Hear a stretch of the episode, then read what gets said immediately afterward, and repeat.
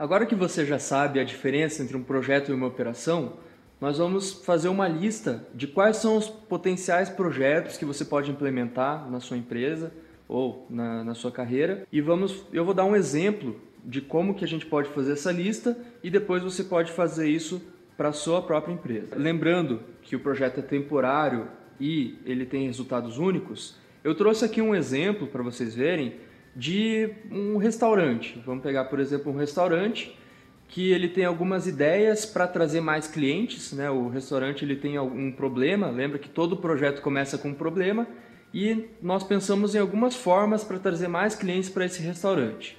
Nós vamos usar uma matriz para poder depois tomar essa decisão ao final desse módulo. Então, essa é a matriz que nós vamos preencher depois, mas aqui já tem três ideias para a gente implementar. Cada ideia dessa é um projeto que pode ser implementada ou não, nós vamos tomar essa decisão futuramente.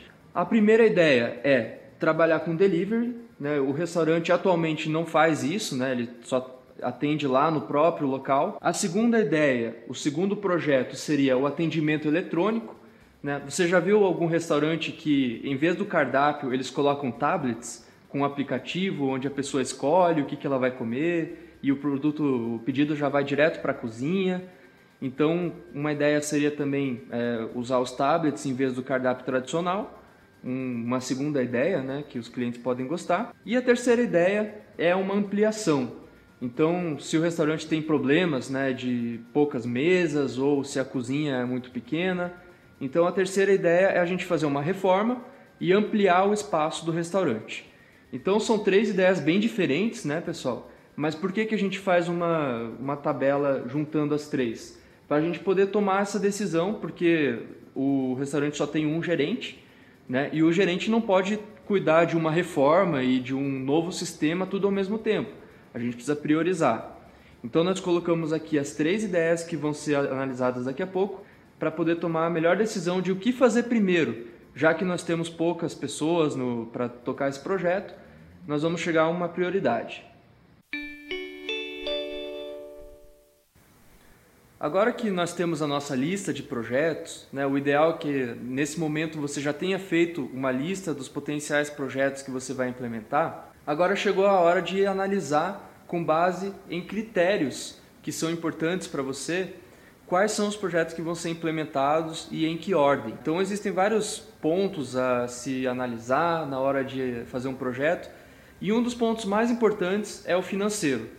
Tá? Toda a ideia precisa ser viável financeiramente e aí a gente vai analisar a questão de custos, né? qual que é o volume de investimento necessário para investir nesse projeto, né? será que a empresa tem dinheiro para bancar aquele projeto, vai precisar pegar um financiamento ou vai tirar do, do cofre da empresa.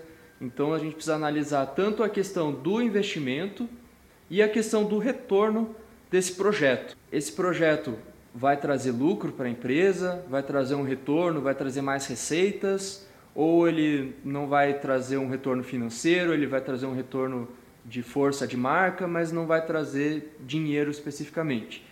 Tá? Então nós vamos analisar tanto a questão do investimento quanto do retorno.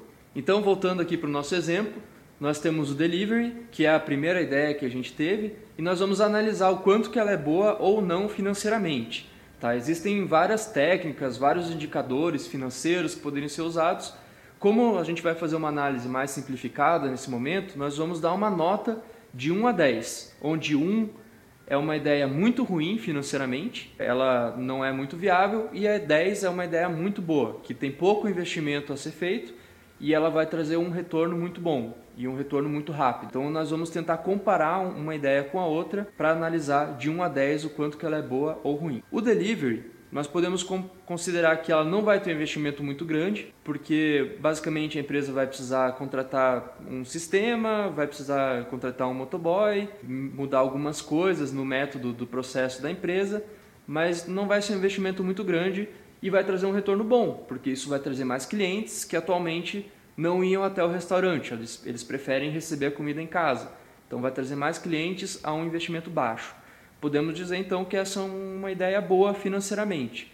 Então de 1 a 10 eu vou colocar aqui que ela é a nota 8. A segunda ideia é o atendimento eletrônico. Para o atendimento eletrônico, a empresa vai precisar investir em tablets para a pessoa fazer o seu pedido, vai precisar investir em um sistema para receber o pedido na cozinha. Por outro lado, ela vai economizar dinheiro com garçons, né, porque não vai precisar de tanta gente para atender os clientes. Então, ela tem um investimento, mas ela tem um, um retorno numa forma de economia de custos no futuro e também pode atrair novos clientes, né? Os clientes vão gostar e vão é, ir mais até o restaurante.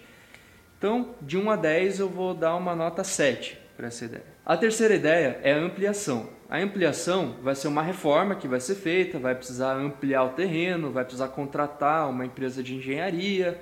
Então é um investimento muito grande que vai precisar ser feito e o retorno a gente pode considerar que ele vai ser bom ou ruim pensando na quantidade de clientes que a empresa vai poder atender futuramente.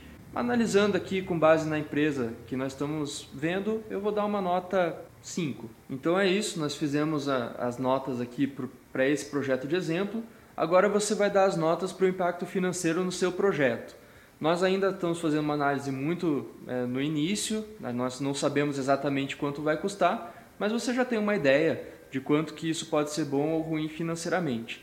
Claro que o aspecto financeiro não é tudo, né? mas nós vamos ver nas próximas aulas outros critérios que também vão entrar na decisão.